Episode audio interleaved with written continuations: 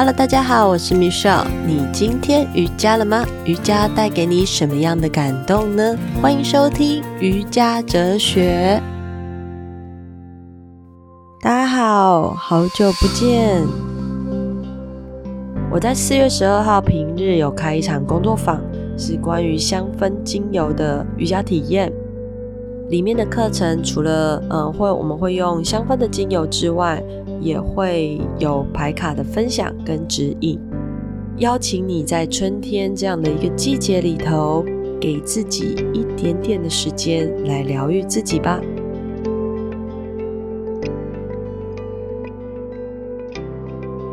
还记得我的声音吗？其实真的很不好意思诶，这个月我的声音一直迟迟都没有恢复。大概在录完上一次的节目之后，我的喉咙直接锁喉了。再来就是平常有一些教课的时间，所以我也必须保养我自己的喉咙。在这一段时间里头啊，多了许多的自我觉察的时间。当我们没有办法说话的时候，嘴巴闭起来了，我们唯一能表示。嗯，我们的语言的方式就是我们的肢体动作，还有创造出其他声音，让别人注意到我们。而我在透过写或者是比手画脚，让我的孩子知道说，我现在希望他们可以做什么。那我的小孩其实一个五岁，一个七岁，基本上就是一个非常活泼、非常好动的两个小男生嘛。那没有了我的声音，我要怎么样去管教我的小孩？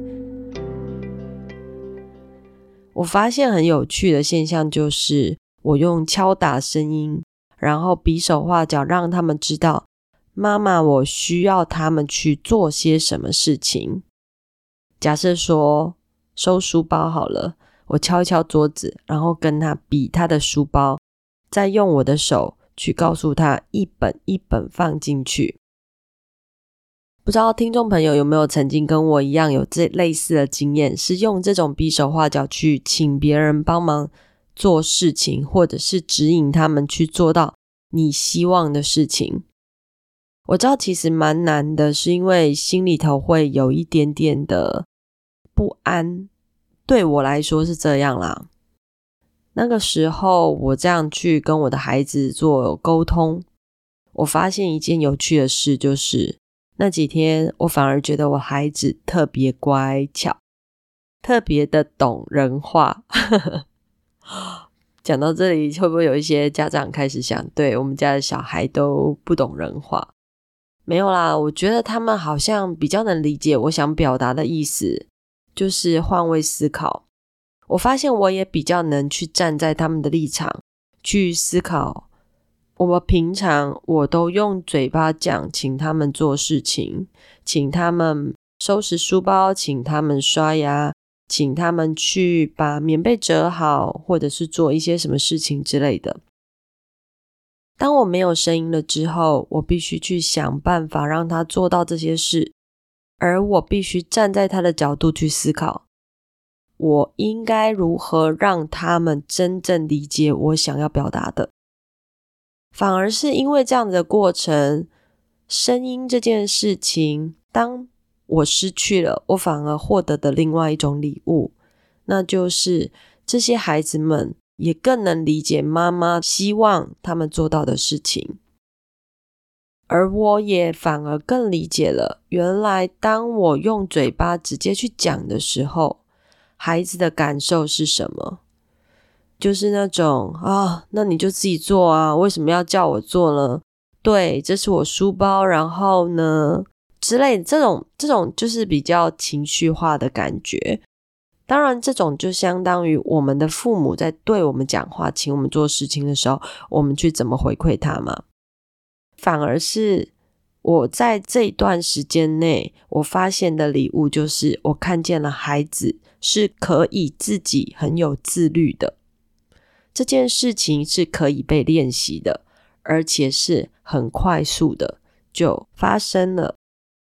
没了声音的时光是不好的，但是它也有很好的一面，反而是我开始去想，如果我今天可以用我的声音去表达出正确的知识、正确的理念，我可以不需要大声的去骂人，大声的去指引他们去做些什么事情。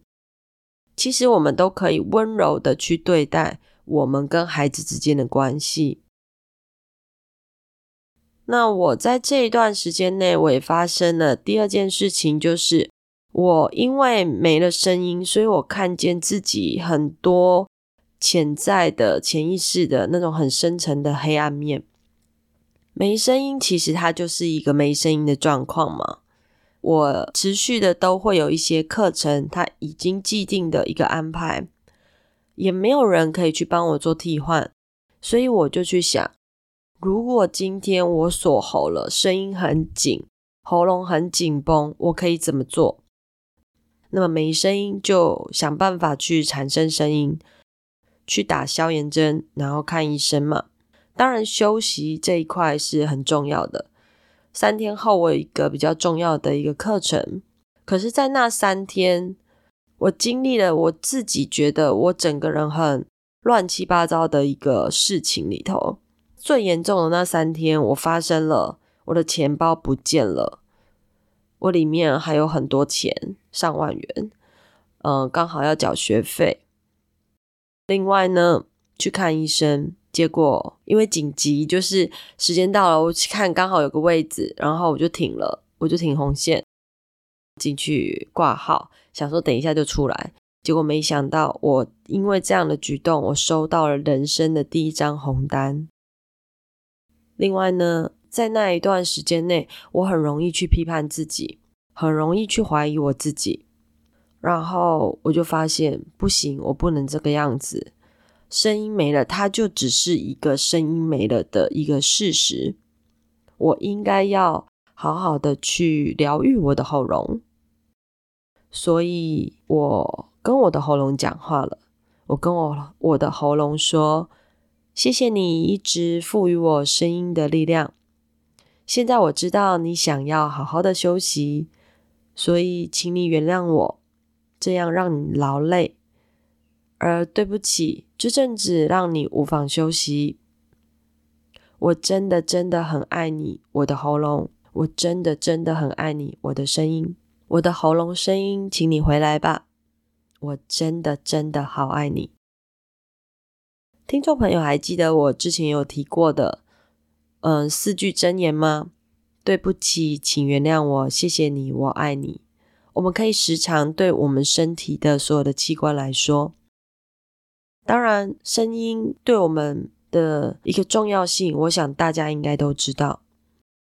其实现在戴的口罩，基本上要锁喉的机会，我觉得有比以往少了。嗯，真的要保养喉咙，让它真的恢复正常，其实是需要一段历程的。那这阵子呢，因为还是要持续教课，那声音如何保养？然后有没有什么偏方？我发现就有很多很不错的。呃，老师啊，朋友啊，或者是家人，就给我一些意见嘛。自己有尝试的是这个，就是大家可以去买那个白萝卜，对，然后新鲜的白萝卜，然后切片，放你去找一个罐子，那不用太大，我觉得就是要以你可以喝完的一个瓶子，玻璃瓶，那你倒一些纯正的蜂蜜进去。接着再把这些白萝卜放进去，这样腌制一天之后，再开始喝那个蜂蜜水。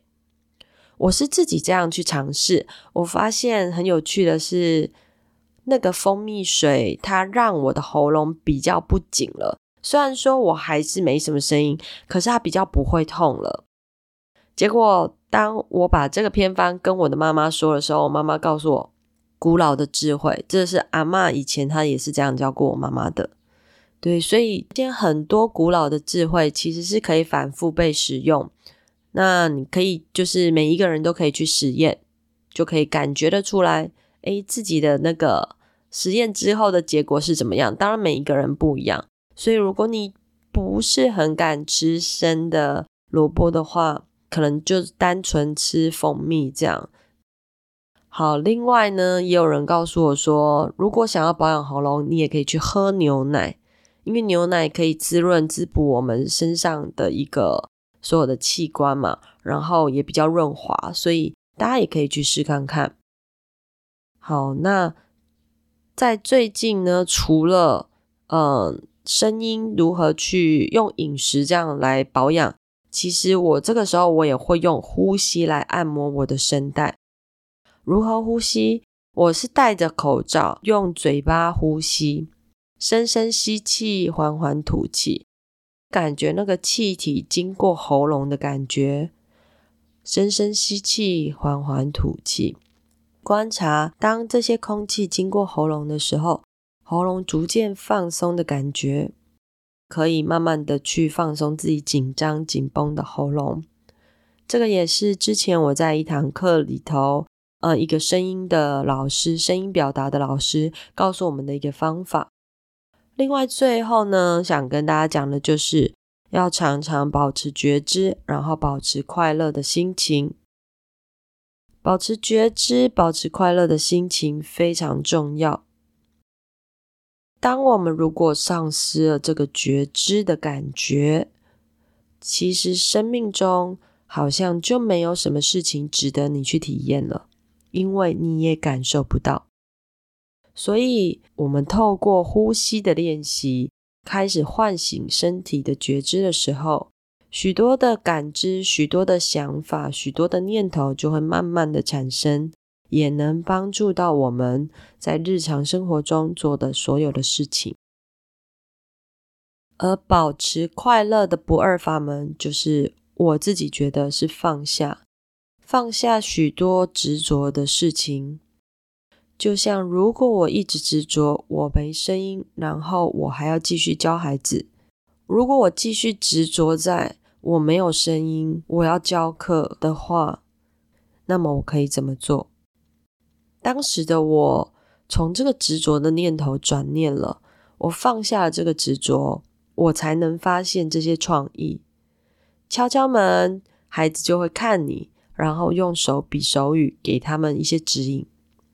或者是我们用手写的，写一些注音符号，顺便也让他练习字。那他也回应了我，用写的，然后来告诉我很多的创意，很多的方式都能去帮助我们把生活过好。不应该单纯的只是因为这件事情的发生，然后好像发生了什么大事一样。其实重新回看这件事情的发生，到底是要给我们什么样的礼物呢？今天的节目说到这边，也希望大家在这个天气不稳定的一个状态下，好好的保养自己的喉咙，好好的去照顾自己的身体。我也会在节目的最后放上一首梵唱的歌曲。如果大家对于放松喉咙有兴趣的话，你们可以私讯我。我可以推荐几个老师，然后告诉你如何去在你的喉轮，如何用你的声音好好的去表达，然后如何去创造出干净的声音出来。今天主要就是闲聊，然后跟大家分享一下，真的非常不好意思，这个月我没有上架，可是也因为这个月没有上架，也带给我非常非常多丰盛的礼物。分享给大家，希望大家每一天都过得愉快顺利。